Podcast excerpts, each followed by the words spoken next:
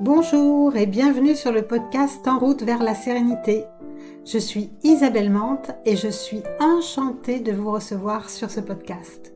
Dans chaque épisode, je vous présente une tactique que vous pouvez appliquer concrètement pour retrouver une vie sereine et apaisée. Pour être euh, vraiment serein, j'ai remarqué qu'il fallait arrêter de, se dire certaines phrases et qu'il y avait certains messages inconscients qu'on avait tendance à se répéter et, de prendre conscience de ces messages inconscients qui s'appellent des drivers, ben, ça peut nous aider à mieux gérer notre stress, à mieux accepter nos émotions et même à accepter pleinement qui nous sommes.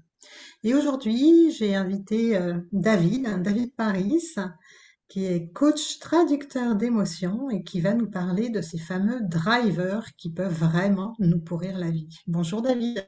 Bonjour Isabelle et merci pour ton invitation. Avec plaisir.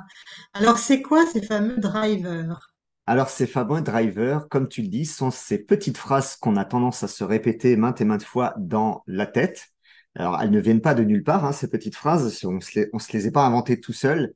Euh, alors il y a plusieurs sources. Une que je prône beaucoup, c'est euh, c'est issu de, l'enfance, hein, c'est pendant l'éducation euh, qu'on a reçu, c'est-à-dire que quand on est enfant, euh, j'aime beaucoup dire qu'on est avec un, un, cerveau quasi vierge et que bah, ce cerveau, au gré de l'éducation, bah, va venir se façonner et se façonner en fonction de l'environnement dans lequel il évolue. c'est pour ça que j'aime beaucoup dire aussi que, enfin, c'est pas moi qui le dis, hein, il y, a, y, y a de de grandes têtes de la psychologie qui l'ont dit avant, que l'environnement est l'un des premiers piliers importants dans le développement de soi.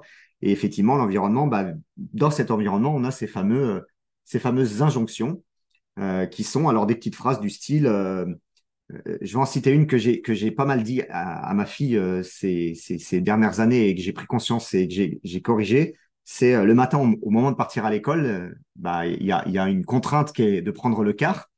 Donc forcément, il y a une contrainte horaire euh, C'est-à-dire que si ma fille loupe son car, bah après, je suis obligé de me réorganiser, de prendre ma voiture, l'emmener à l'école, etc. Donc forcément, pour éviter ça, eh ben, je l'assénais de petites phrases du style Luna, dépêche-toi. Luna, il est, 7, il est 6h55, dépêche-toi. Luna, il est 6h57, tu vas louper ton car. Luna, dépêche-toi de mettre tes chaussures. Luna, ton manteau, il est pas fermé. Luna, mets ton écharpe. Luna, dépêche-toi, dépêche-toi, dépêche-toi.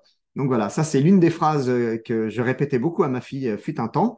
Euh, donc ça, c'est un des, des drivers, hein, c'est le driver soit pressé. Euh, enfin, ça, ça, ça, construit ce fameux, euh, ce fameux driver soit pressé. Et euh, bah, des drivers comme ça, il y en a cinq.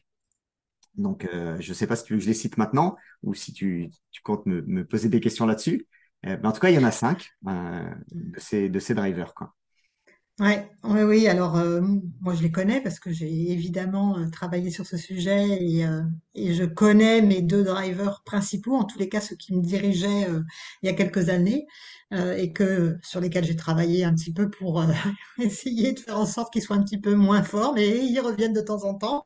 Donc, euh, bah, je vais je vais citer les deux miens comme ça, tu pourras compléter pour donner les, les, trois autres. Dois, mes deux drivers principaux, moi, c'est dépêche-toi justement et sois parfaite.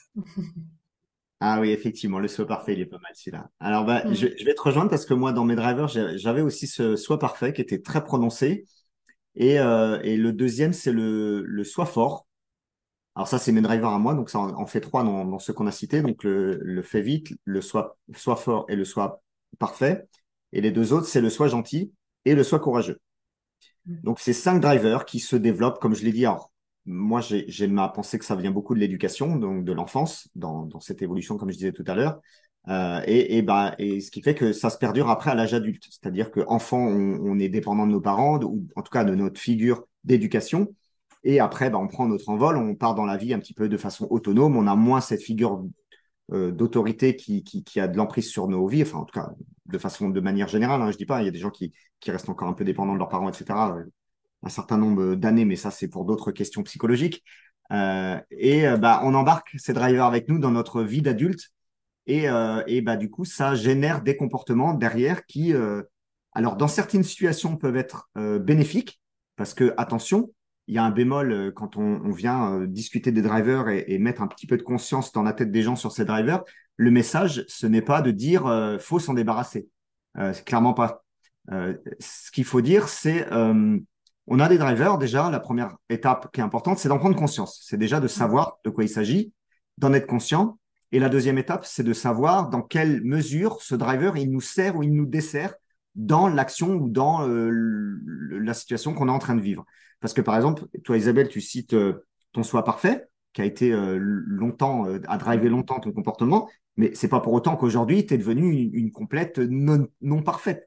J'imagine que dans certaines situations, tu as un besoin d'exigence en termes de qualité et que tu le gardes parce que c'est important pour cette action d'avoir de la qualité. Euh, par exemple, ce podcast ou ces podcasts que tu fais, j'imagine que tu as encore ce, cette envie de faire quelque chose de bien, de parfait, parce que tu as envie de délivrer le meilleur à, ton, auditoire. C'est de, ne pas baisser euh, le, niveau des drivers dans toutes les situations. Mmh, oui, oui, oui, je suis d'accord avec toi. Et d'ailleurs, euh, c'est intéressant que tu dises qu'ils qui, viennent de notre enfance. Alors, moi, j'ai pas eu le sentiment que c'était quelque chose qu'on m'a demandé quand j'étais petite, mais après, tu sais, c'est difficile de, de savoir. Mais euh, par contre, euh, quand j'en ai pris conscience, ça m'a permis de lâcher prise sur un certain nombre de choses, de voir par exemple comment j'avais tendance à vouloir absolument que les choses aillent vite et que je pouvais manquer d'impatience, notamment dans mon dans le développement de mon activité. Hein. Je voulais avoir réussi avant d'avoir commencé, avoir réussi parfaitement, si possible. Encore mieux pour bien combiner les deux, tu vois, ce qui est complètement euh, contre-intuitif parce que c'est difficile d'avoir quelque chose de parfait en se dépêchant. Et donc, euh, j'étais un peu tiraillée entre les deux. Et en fait, avec le temps, je me suis rendu compte aussi qu'il y avait, pendant un moment, un, driver qui était remonté. Donc, c'est pour ça que cette histoire de, de, message quand on a, qu'on reçoit quand on est enfant, mais aussi, je trouve qu'on peut construire ou renforcer certains drivers aussi avec notre expérience. Et pendant un moment, j'avais le soi fort qui était très présent. Je me rappelle que j'avais une copine qui m'avait dit euh, Toi, tu es un peu du genre même pas mal. Il faut y aller à fond, euh, es toujours, euh, même si tu es crevé, tu vas continuer à bosser, euh, etc. Tu te poses pas de questions euh, sur toi, prendre soin de toi, etc. Ce qui est un peu, ce qui était un peu vrai à l'époque. Et, et du coup, j'ai l'impression quand même qu'il y a des moments où il y en a qui sont un petit peu plus forts, et puis d'autres qui, voilà, qui s'apaisent un peu, qui sont un peu moins présents suivant euh, les périodes de, vie en fait. Bah, c'est intéressant ce que tu partages là parce que effectivement ça rejoint ce que je, ce que je dis sur le côté. Euh, l'idée n'est pas de faire disparaître les drivers, mais de les de les euh, de les vivre sereinement. C'est-à-dire dans telle situation, bah, j'ai besoin d'être parfait, j'ai besoin d'être costaud. donc c'est ok, j'en suis mm. conscient. je sais que ça va être temporaire et que je vais pas muser, par exemple, le soi fort que tu cites. Le soi fort, pour être euh, un peu plus précis euh, sur, le, sur ce qu'il représente, c'est euh, les gens qui ont un soi fort, c'est des gens qui ne savent pas demander d'aide. C'est des gens qui ont grandi ou qui ont vécu des expériences de vie, qui leur ont dit je, me débrouille très bien tout seul. Il y, a, une phrase qui est, qui, est, bien connue pour ça. Hein, c'est on n'est jamais on n'est jamais mieux servi mieux servi que par soi-même. Celle-là, c'est la phrase qui résume très bien ce driver. Donc le soi fort, c'est ça. Et il y a des situations où bah, tu as envie de faire ton truc tout seul parce que tu parce que peut-être tu as ton soi parfait derrière qui, a une, exigence de qualité. Et là, de se dire, bah, il n'y a que moi qui, qui sait quelle qualité je veux, donc il n'y a que moi qui peux le faire. Donc, c'est vrai qu'il y, y, y a, un petit peu de d'entremêlage entre plusieurs drivers. Et c'est vrai que c'est jamais évident de préciser ou de trouver précisément quel driver on a, parce qu'en en général, c'est un enchevêtrement d'un peu plusieurs. Et suivant les situations qu'on vit, bah, il y en a un qui est plus ou moins présent. Et bah, toute la subtilité, c'est de savoir naviguer avec ça et de savoir les accepter et de savoir se rendre compte à quel moment le driver nous dessert. Euh, dans, dans l'exemple du soi fort, ça nous dessert à un moment où on se retrouve dans une situation où on ne sait pas demander d'aide, mais on est dans la galère. C'est-à-dire que là, on s'épuise moralement, physiquement, parce qu'on n'arrive pas à demander d'aide. Euh, le soi parfait euh, peut être néfaste là où on est dans un projet et on, atteint, on attend d'atteindre un niveau de perfection avant de se lancer. Et eh ben, ça fait qu'on se lance jamais. Et ça, il y en a combien des gens qui se lancent jamais parce que ils c'est jamais parfait. Euh, j'ai un exemple tout con. Euh, tiens, j'ai envie de faire une présentation. Tiens, je vais prendre mon exemple. J'aimerais faire une conférence. C'est quelque chose que j'aimerais faire. Euh, quand on, génère, quand on va faire une conférence, enfin, en tout cas, moi, dans, mon, dans mon cerveau, j'ai envie de, de, de, de, donner le meilleur à, à l'auditoire. Donc, bah, je vais, je vais commencer à construire ma conférence, je vais, je vais faire un PowerPoint, et puis dans mon PowerPoint, je vais mettre ça, puis je vais mettre ça, puis je vais jamais réussir à finaliser mon PowerPoint parce que je serai jamais content de la qualité, parce que j'aurais mis un haut niveau de qualité. Et ben, ce, ce qui fait que, au final, je ferai jamais cette conférence. Donc, c'est là que le, que le driver devient euh, néfaste dans certaines situations et dessert parce que bah, il empêche de faire le projet. Quoi. Mmh. Euh, donc ça, c'est le soit fort et le soit courageux, le soit, pardon, soit fort et le soit parfait. Après, il y a le soit courageux. Alors, le soit courageux, lui, c'est celui qui dit, euh, c'est les gens qui sont tout le temps dans le faire. Ils sont tout le temps en train de faire des choses, tout le temps, tout le temps, tout le temps, tout le temps, tout le temps, euh, à, s'épuiser. Ils ont jamais de pause, ils prennent jamais soin d'eux euh, et ils sont toujours dans l'effort, constamment.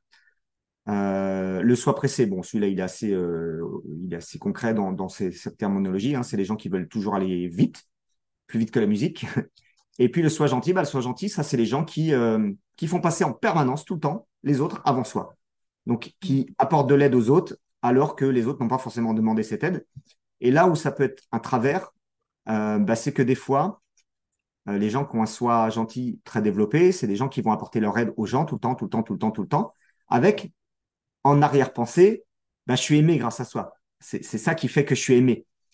Et à un moment donné, il y a, ces gens-là arrivent à, à se dire, ouais, ben attends, j'attends un retour quand même, c'est normal, j'ai aidé, j'ai aidé, j'ai aidé. Puis il s'aperçoit que le retour, il l'a pas. Mm. Parce qu'en fait, l'autre en face, il a rien demandé, quoi. Et là, à ce moment-là, quand la personne se rend compte de ça, elle se dit, bah merde, putain, je me prends une claque dans la, dans la gueule, excuse-moi du terme euh, vulgaire, mais il y a un moment donné, c'est, ça qui se passe dans les gens qui ont été trop loin dans le soi gentil. Bah, ils se prennent des claques dans la gueule. Et là, du coup, bah, ah, bah, ok, donc j'ai plus envie d'être gentil parce que, bah, à quoi ça sert, quoi. Sauf que les gens, en face, ils avaient rien demandé. Mm. Oui, oui, c'est ça, c'est ça. Ne fais pas les choses en attendant un retour, fais-les juste pour le plaisir. Exactement. Ça, ça, ça change vraiment. Et ça me parle beaucoup parce que euh, faire des choses tout le temps, tout le temps. Alors moi, évidemment, j'ai accompagné, j'accompagne énormément de personnes autour de ces problématiques-là, et je vois bien que de temps en temps qu'il y a des, ces drivers qui sont très présents. Et, et ça me fait penser à une de, une de mes clientes qui euh, faisait même même ses loisirs devaient servir à quelque chose. Ouais, Même dans ses, euh, ses hobbies, ah, d'accord. ah bah, tu comprends, il faut, euh, il faut que j'apprenne l'anglais parce que mon fils euh, Ah vit à ouais. l'étranger et que donc il faut que je parle anglais quand je vais le voir. Donc euh, elle- elle- il y avait toujours, fallait toujours qu'il y ait une utilité même dans ses hobbies. Et ça, ça peut être un bon repère pour les gens qui nous écoutent là. Si vous avez tendance à, à rendre utile tout ce que vous faites, même dans vos occupations de loisirs, Mm. que ça a toujours un objectif, c'est peut-être qu'il y a ce driver là qui est, euh, Au- qui est Au-delà assez du présent. bien-être, Ouais, au-delà du bien-être, Oui. exactement. Au-delà du bien-être, mais que ça doit toujours avoir une utilité, tu sais, Mm. toujours être. euh, Et j'avais une cliente aussi dans le dans le driver euh, fait plaisir. Et elle, elle, elle faisait tellement plaisir que quand elle avait des copines qui venaient chez elle, elle se reconnaîtra parce que je sais qu'elle écoute le podcast et je lui fais un, un gros câlin. Euh, et, et ben, quand ses copines venaient chez elle, comme elle savait qu'il y en avait une qui aimait la tarte aux pommes, l'autre le 4 quarts, ben, elle était capable de faire trois gâteaux, rien que Ah pour un goûter avec ses copines. C'était un truc de malade. Donc l'objectif, ça a été de lui dire un jour, écoute, la prochaine fois qu'elle vienne, tu fais qu'un seul gâteau. Tu te sens capable? Tu penses, tu penses que ça va se passer? Tu penses qu'elles vont pas te jeter des tomates, que ça va aller et tout? Et elle me dit, mais oui, mais évidemment. Et juste de, de faire ça, en fait, ça lui a permis de, de lâcher un peu ce, ce driver-là, quoi, de, de voir à, à tel, à quel point ça lui pourrissait la vie, quoi, en fait. Mm. Ouais, et de se rendre compte que l'amour de ses amis n'était pas, n'était pas euh, assujetti au gâteau, quoi. Voilà, c'est ça. Il n'était pas conditionné à Il quelque pas chose. conditionné, ouais, c'est ça. Ouais, c'est Ouais, intéressant. Ouais, c'est intéressant. Je le remarque beaucoup, hein. Alors, je pense aussi que hum, moi, dans les personnes que j'accompagne, puisque j'accompagne souvent des femmes managers, euh, elles- il y a quand même des drivers qui reviennent euh, assez souvent. Hein. Le soi parfait est souvent très présent, et Mm. très très présent, quasiment chez toutes d'ailleurs. Et puis, ce driver de fa- faire plaisir et d'être, euh, et justement dans cette posture de manager où c'est difficile, hein, parce que tu peux pas faire plaisir à tout le monde. T'as, t'as de la direction autour de tout, au- au-dessus de toi. T'as la direction au-dessus de toi qui te dit, euh, faut, faut faire ça. Et puis en dessous, t'as, bah, il faut quand même que tes équipes elles bossent et puis que, que toi tu dois leur dire aussi de- d'obtenir des résultats et en même temps euh, de les motiver, de les encourager, de, etc. Donc c'est un peu compliqué et donc elles sont vachement tiraillées par ça, donc euh, c'est intéressant. Et, et toi, je sais que tu accompagnes justement euh, les, les parents. Euh, alors tu fais pas de la parent, enfin, t'aimes bien, t'aimes pas quand on utilise le mot parentalité parce que souvent la parentalité, je suis d'accord avec toi, ça donne l'impression qu'on explique aux parents ce qu'ils devraient faire. Toi, tu les amènes plutôt à travailler sur leurs émotions et donc notamment sur leurs drivers. Et en quoi ça impacte euh, notre rôle de parent justement, ces drivers? Bah, je vais un petit peu revenir à, ce- que je te citais comme exemple me concernant. Euh, j'avais donc un, un soi parfait et un soi euh, costaud qui était assez, assez prononcé. Le soi parfait en particulier, c'était celui qui, euh, tu vois, je suis très bricoleur, moi, par exemple. J'adore bricoler. J'ai, rénové toute une maison euh, avec mes propres mains, le fameux soi costaud. Euh, et euh, dans, dans le, le- la perfection, dans ce que je bricolais, c'était, euh, j'étais jamais content de ce que je faisais. Il y avait toujours un truc qui n'allait pas. C'était pas, c'était pas au millimètre près. C'était pas parfait, quoi. Et ma femme me regardait, mais elle me dit, mais t'es malade de gueuler comme ça, parce que je gueulais. Du coup, j'étais énervé contre moi, je criais, je me, je me traitais de tous les noms. C'est quoi ce travail de merde? Enfin, bref.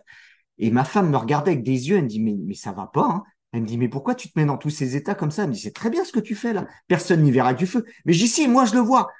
Et, c'était vraiment euh, très prononcé. Donc, euh, euh, là où c'était un peu dommageable pour les enfants, bah, c'est que bah, euh, je- j'emmenais ça dans mon, dans mon environnement familial. Du, coup, j'étais pas serein, j'étais, quelqu'un de, de très nerveux, je, je criais facilement et des fois, c'est les enfants qui prenaient.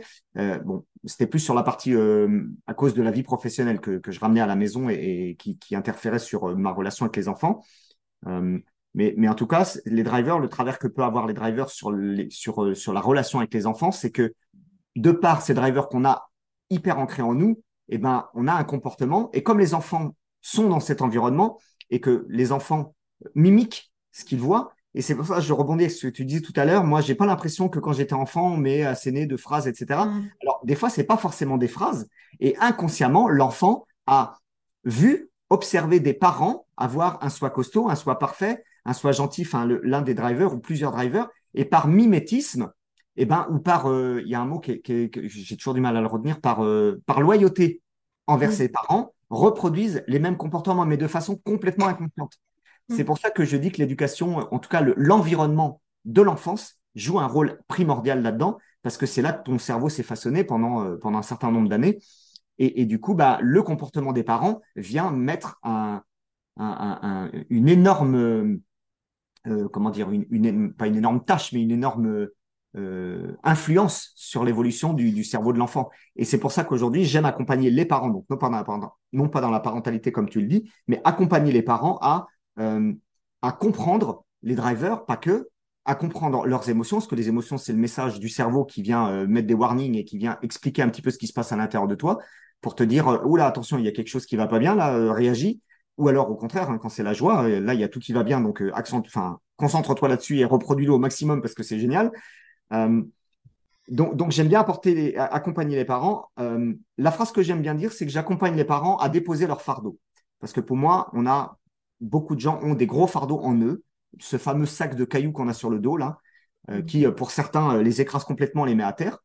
Donc, ce que j'aime faire, c'est de les accompagner à prendre chacun de ces petits cailloux et puis de les enlever pour alléger le sac, pour te redresser et puis réussir. Après, il y a des cailloux qu'on n'arrivera pas à enlever parce que c'est le passé, c'est les traces du passé qui sont là, on ne peut pas les effacer. Donc, le but du jeu, c'est d'alourdir, d'alléger pardon, le sac et de réussir à avancer dans la vie avec les quelques cailloux qui nous restent sur le dos, mais qui sont supportables et qui permettent d'avancer et surtout que ces cailloux ne viennent pas euh, se transférer sur les épaules de nos enfants. quoi. C'est vraiment ça qui est important, en tout cas pour moi.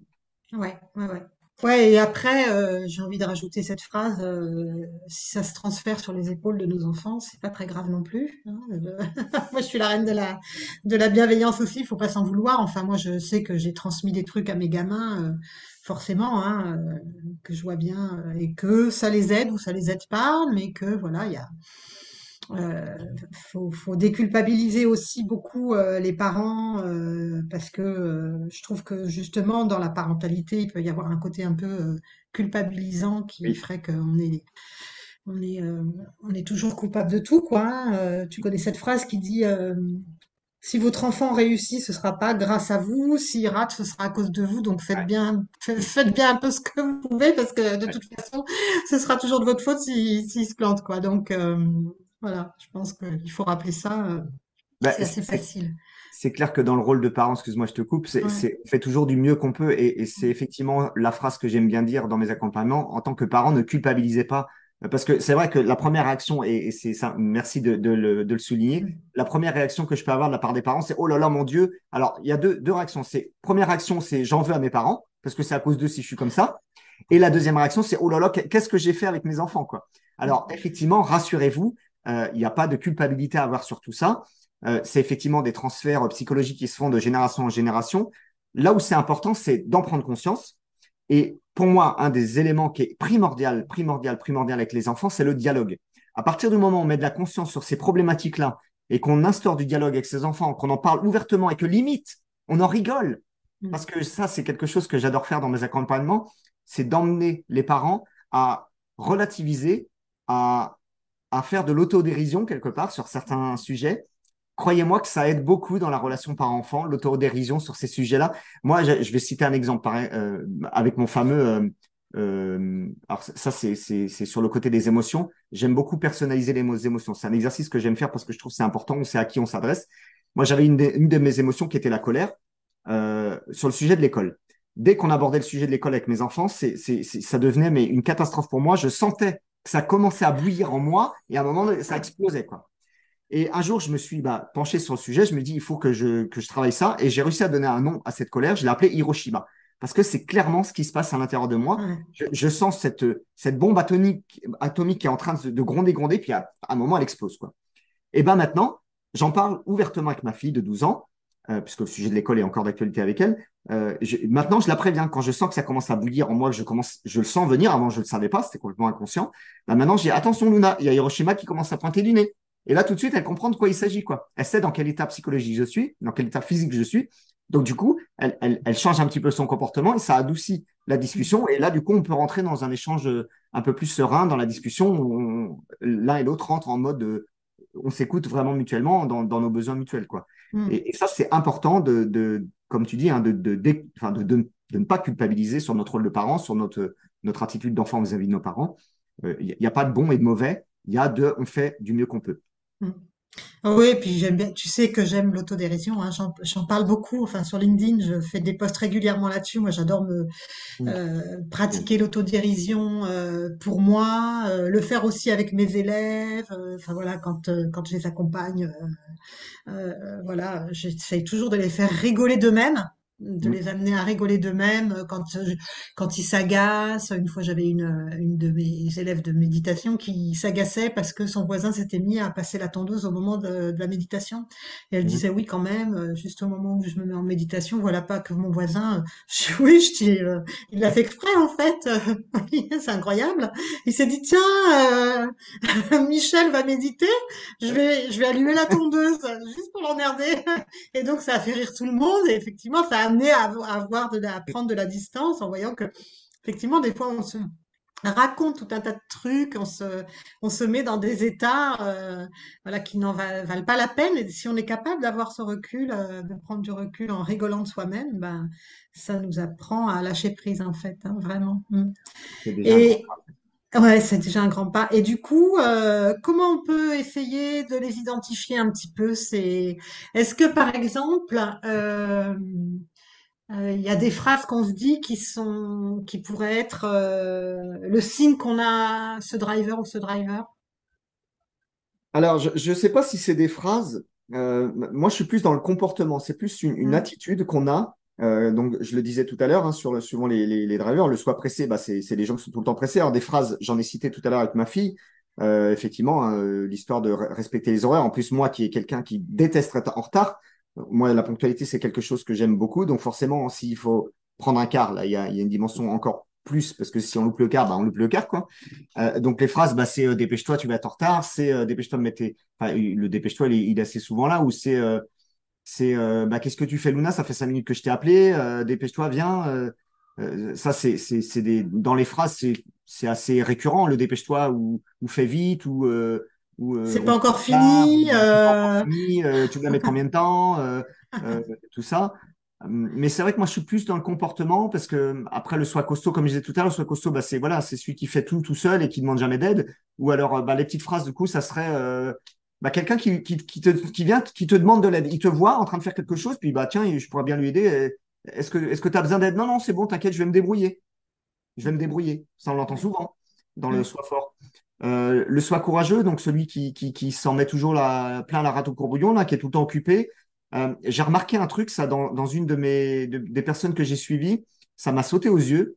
C'est quelqu'un qui, euh, assez régulièrement, quand on lui demande, et elle se reconnaîtra si elle écoute ton podcast, ton podcast je lui fais un petit clin d'œil, bisous à toi, qui constamment, quand on lui demande comment ça va, comment ça va, répond assez régulièrement par des Ah, je suis fatigué, ah, je suis, KO, ah, je suis en PLS. Ah, et en fait, c'est quelqu'un qui avait besoin euh, pour se, se rassurer, de se dire c'est bon, j'en ai assez fait, et eh ben je vais jusqu'à être KO. Si je suis pas KO, c'est que j'en ai pas assez fait. Donc je m'en rajoute encore et encore et encore pour être rincé. Et c'était son mode de fonctionnement. Donc ça, c'est le soi courageux. Euh, le soi gentil, bah, le soi gentil, c'est celui qui va, qui va euh, tout le temps donner de l'aide sans qu'on lui demande. Donc, qu'est-ce qu'il y aurait comme phrase derrière ça Ah bah attends, je vais t'aider, puis tu aides alors que l'autre, il n'en demande pas. Quoi. Mm. ou qu'est-ce qu'il pourrait avoir d'autre bah là, tu vois, tu avec l'exemple de ta cliente hein, qui fait ses trois gâteaux pour, pour ces trois personnes différentes, alors qu'un seul gâteau suffirait. Donc là, on est mm. dans l'attitude aussi. Donc, ouais, je, je, suis plus sur le comportement que sur les phrases. Mais les phrases, c'est plus en amont, c'est ce qui a généré le comportement, en fait. Donc, c'est les, fameuses injonctions. Donc, euh, mm. sois gentil, bah, ça va être des phrases du style euh, dis, bonjour à la, dis bonjour à la dame, alors que tu n'as pas envie, parce que, ou alors dis bonjour monsieur, et toi, enfant, tu n'as pas envie parce que ça pique un monsieur. Ou alors. Euh, sois gentil avec mamie. Voilà, sois gentil. on va chez les gens, là, tu te tiens bien, sois gentil. On va dans le magasin, sois gentil. Et, sois sage, etc. Sois sage. Et j'ai remarqué un truc sur le sois gentil, c'est, enfin, même sur la plupart des drivers, on corrèle beaucoup euh, le comportement avec euh, l'idée d'être aimé. Mm. Comporte-toi comme ça, indirectement ou inconsciemment, hein, pour être aimé, pour pas être rejeté. Mm. Et on nous apprend à façonner notre comportement dans l'idée de ne pas être rejeté par les autres. Et forcément, on grandit avec ça. Et quand on arrive à l'âge adulte et qu'on change de comportement, eh ben, on a des putains de peur, excuse-moi du terme, d'être rejeté d'être socialement rejeté. Et, du coup, ça fait des travers psychologiques qui sont compliqués. Plein de gens sont bloqués dans des comportements parce qu'ils ont peur d'être rejetés ou de ne pas avoir l'amour que, que ce qu'on leur avait dit. Euh. Ouais. Et c'est une des peurs les plus, les plus euh, importantes chez l'humain parce que euh, c'est une peur ancestrale qui vient de notre cerveau limbique. si on est rejeté par le groupe, à l'époque, quand on était des hommes des cavernes, si on était rejeté par le groupe, on était mort. On Donc euh, aujourd'hui, on a gardé ça, hein, notre cerveau limbique, il a gardé cette peur ancestrale, et donc elle, elle peut vraiment nous diriger euh, à faire à, à, plein de choses, à, faire plaisir absolument, à faire comme les autres ils veulent. Ça peut être aussi de euh, d'accepter de avec ses amis de faire toujours ce que les amis veulent. Tu mmh. sais, mmh. Euh, ah, on va voir ce film, et toi, t'as vraiment pas envie, et puis tu vas quand même, alors que ça te fait chier d'aller voir ce film, mais tu vas quand même pour faire plaisir à tes amis. Euh, oh tiens, euh, on va aller manger à ce restaurant-là, alors que toi, t'aimes pas du tout ce, type de cuisine, mais tu le fais aussi. Donc, ouais, c'est ça. Mmh. Bah, le fait plaisir, c'est ça, c'est ce que tu dis, c'est ce côté. Je, je, pense que les, les, gens qui ont un fait plaisir très développé, c'est des gens qui s'oublient complètement. Euh, ils disent oui alors qu'intérieurement, euh, clairement, non, j'ai pas envie, quoi. Mais bon, bah, si je vais faire plaisir, c'est mes amis. Si, si je leur fais pas plaisir, ils vont me rejeter.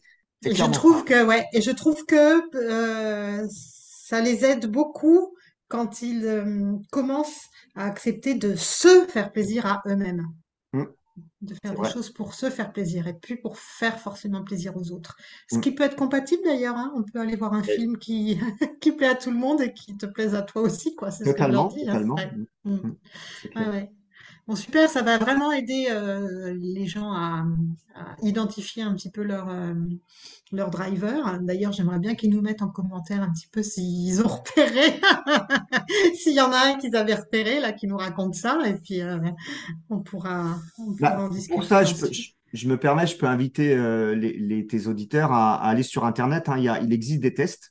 Mmh. plus ou moins variés, hein, plus ou moins efficaces, mais en tout cas, il y a des, tests hein, qui permettent d'identifier les, les, drivers plus ou moins prononcés chez vous, ce qui permet d'avoir une photo à l'instant T, hein, parce que c'est évolutif tout ça. Hein. Comme tu disais, euh, Isabelle, tout à l'heure, on, a des drivers euh, plus ou moins euh, naissants en fonction des situations de, l'âge aussi, hein, et, en fonction des situations aussi.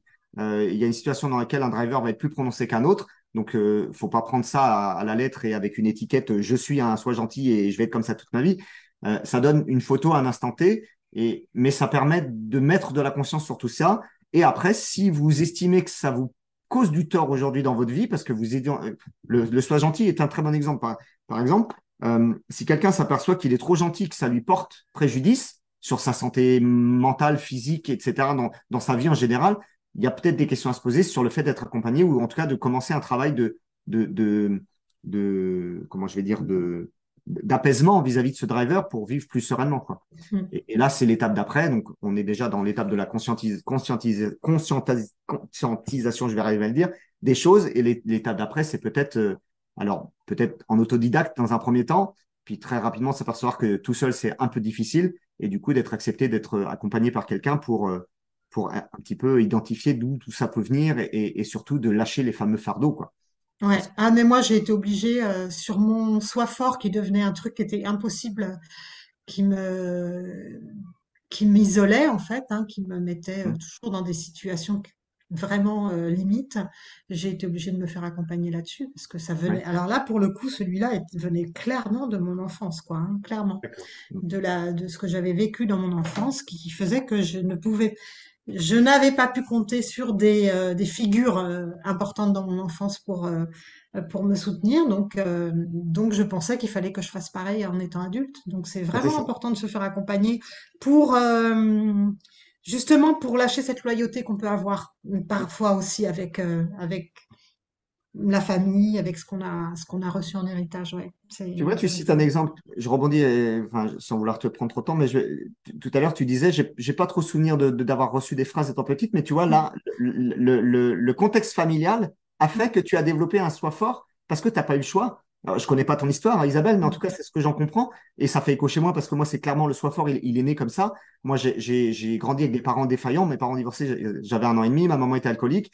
Donc, euh, euh, défaillance euh, parentale très prononcée. Mais mes parents n'avaient pas la posture de parent. Quoi. Donc, moi, enfant, très rapidement, j'ai dû prendre la posture d'adulte. Et forcément, à, dès l'âge de 13 ans, j'étais un adulte. Forcément, ça m'a créé ce, ce, fameux soi fort de on n'est jamais mieux servi que par soi-même. Il faut savoir se débrouiller seul, il faut savoir être autonome. Et t'embarques ça dans ta vie d'adulte après, et tu demandes de l'aide jamais. Et tu, du coup, tu te fatigues dans des situations où tu peux demander de l'aide parce que parce que c'est humain que d'être aidé. Et, et en plus, il y a plein de gens qui demandent que ça, que d'aider euh, les autres. oui, euh, ouais, c'est ça, et qu'ils font très bien, toi notamment. Donc, euh, Merci. donc si on veut, si on veut être accompagné aussi, je laisserai tes coordonnées. Donc, euh, je laisserai tes coordonnées dans les notes de l'épisode, euh, ton site internet. Euh, on peut te retrouver sur LinkedIn puisque c'est comme ça qu'on s'est rencontrés. Euh, donc, euh, ton profil LinkedIn où tu publies régulièrement. Donc, j'invite les gens à aller voir, aller s'abonner pour pour suivre tes publications qui sont toujours très intéressantes. Et puis pour le test, moi, je l'ai fait avec un petit bouquin qui s'appelle le lâcher prise qui est un mhm. petit bouquin qui coûte 4,95 euros aux éditions Jouvence. Je fais un petit peu de pub pour mon, pour mon éditeur, euh, puisque j'ai publié chez eux aussi. Et Le Lâcher Prise, il est écrit par euh, Rosette Poletti et Barbara Dobbs. Et c'est une perle, ce bouquin, parce qu'il y a tout un tas de tests et il permet de voir les drivers. Donc, euh, de voir où on en est. Et comme ça, on le fait à un moment donné. Et moi, je l'avais fait il y a des années, et puis je l'ai refait euh, très très récemment, et c'est comme ça que je me suis rendu compte que ça avait bougé. Donc, ça permet déjà de conscientiser les choses, effectivement, pour après Dans notre matière, effectivement, à 4 euros, c'est un investissement qui en vaut la peine. ça vaut la peine. Hein. Donc voilà, bah écoute, merci David, c'était passionnant. Euh, je pense que ça va vraiment aider euh, les auditeurs à repérer un petit peu ces messages inconscients qui peuvent vraiment nous, nous entraver énormément suivant les époques de notre vie. Mm. Donc merci. Merci à toi en tout cas de m'avoir donné cette opportunité de m'exprimer sur ce sujet que je trouve hyper important. Moi j'ai commencé mon développement personnel sur ce sujet, donc euh, mm. autant te dire que j'ai commencé euh, assez fort là-dessus, tellement ça m'a parlé. Ouais, c'est clair. Bon bah merci.